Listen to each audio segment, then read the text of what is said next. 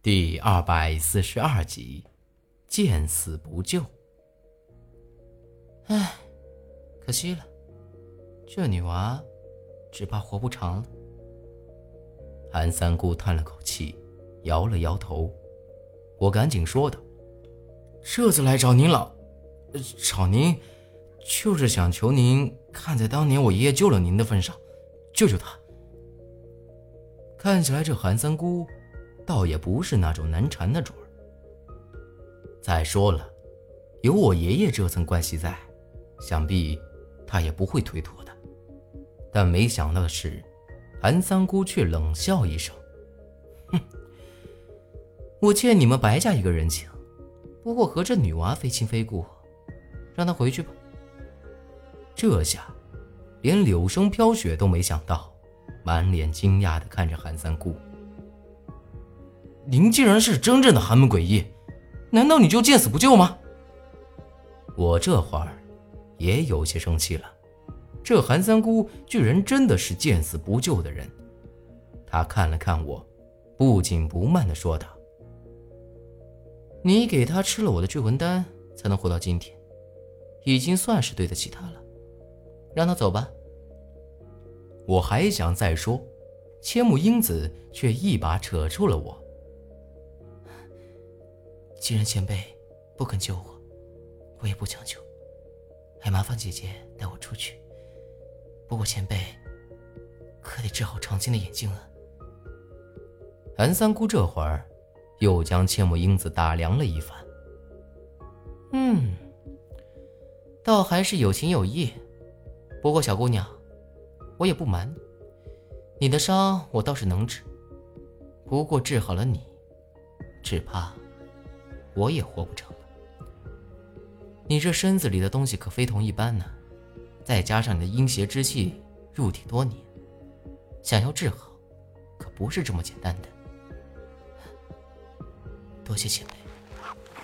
千木英子施了一礼，也没再多说，直接走到柳生飘雪跟前，拉起他的手，就转身离开。我本想还多说几句呢。但这韩三姑都这么说了，我也不好再说什么。就算和咱们白家有交情，他也不会为了千木英子丢了自己的命呢，犯这么大的险。既然这样，我这眼睛也不劳烦你了。我也朝他施了一礼，转身就走。但这刚走几步，千木英子忽然浑身开始发抖。直挺挺的就倒了下来，又和前几次一样，浑身发冷，冷汗直冒。师傅，柳生飘雪回头叫了一声，而这韩三姑也只是叹了口气，把他弄进来吧。看得出来，这韩三姑的心还是很好的。就算不能彻底治好千木英子，至少也不会这么快死了。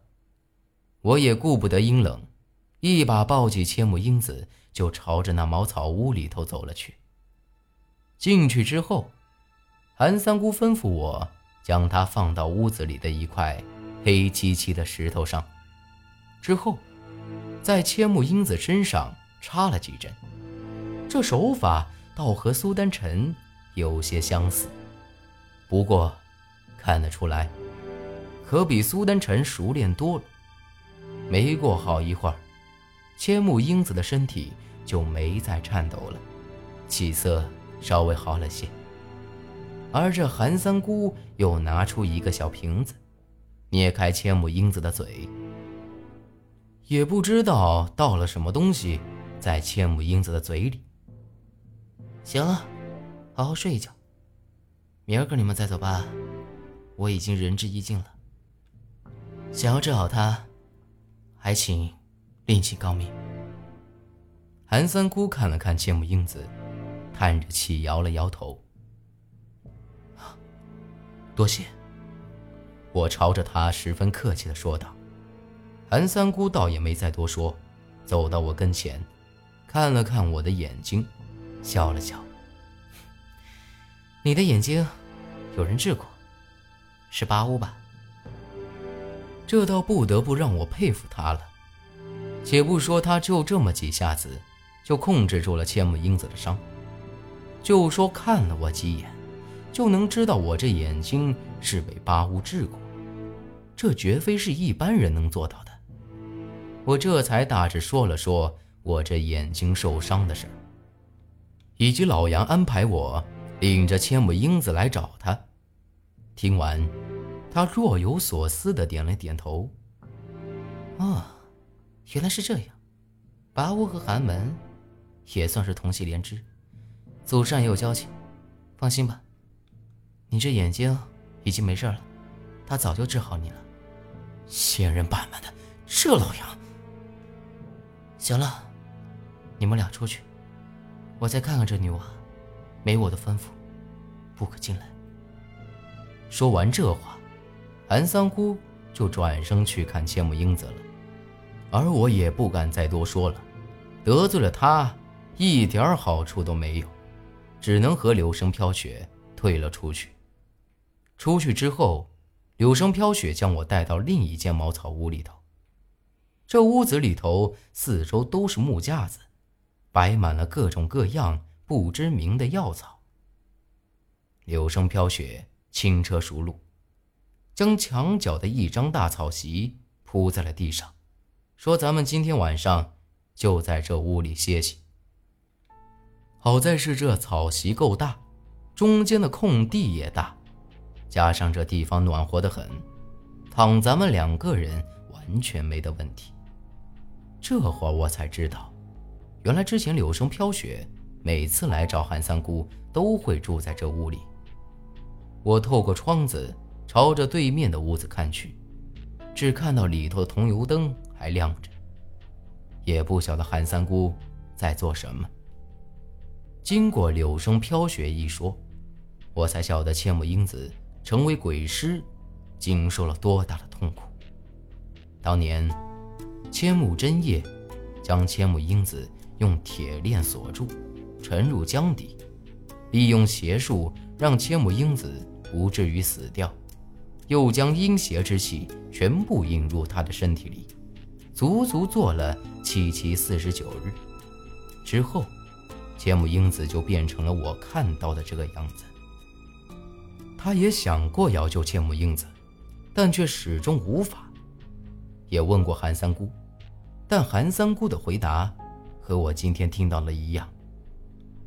就连韩三姑都不敢轻易尝试，更不消说柳生飘雪了。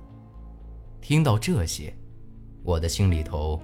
越发的不是滋味儿千木英子受了这么大的苦，到头来却落得个这么下场。咱们找到了韩三姑，本以为找到了救星，却没成想，依旧是只能等死。你放心，以我对师傅的了解，既然留下来了，也许他会想到办法的。你还是好好休息。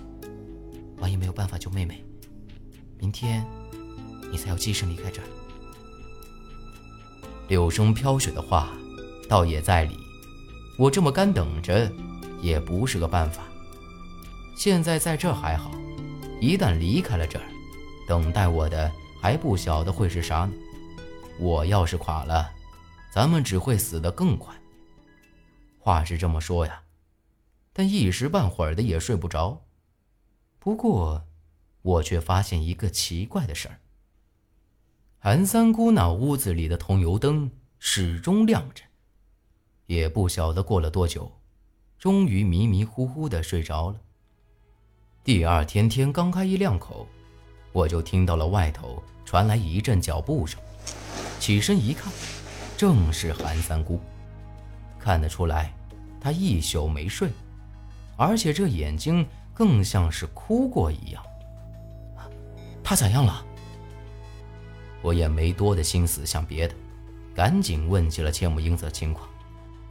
韩三姑皱了皱眉头：“飘雪，你跟我来。”说完这话，韩三姑就领着柳生飘雪走开了，一直到我听不到他们说话了，这才停下来。也不晓得他们说了什么，但看起来。